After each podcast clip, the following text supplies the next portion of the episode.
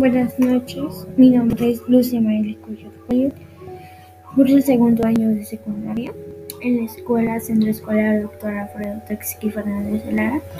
Mi tema va basado con español, que es caligrama y acrósticos. Bueno, un caligrama es un texto generalmente poético, en que la disposición de las palabras procura representar el contenido del poema.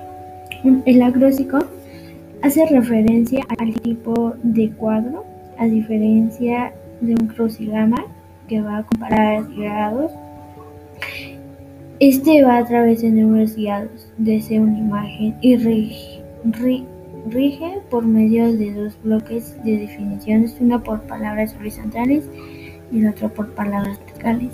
Gracias y eso sería todo.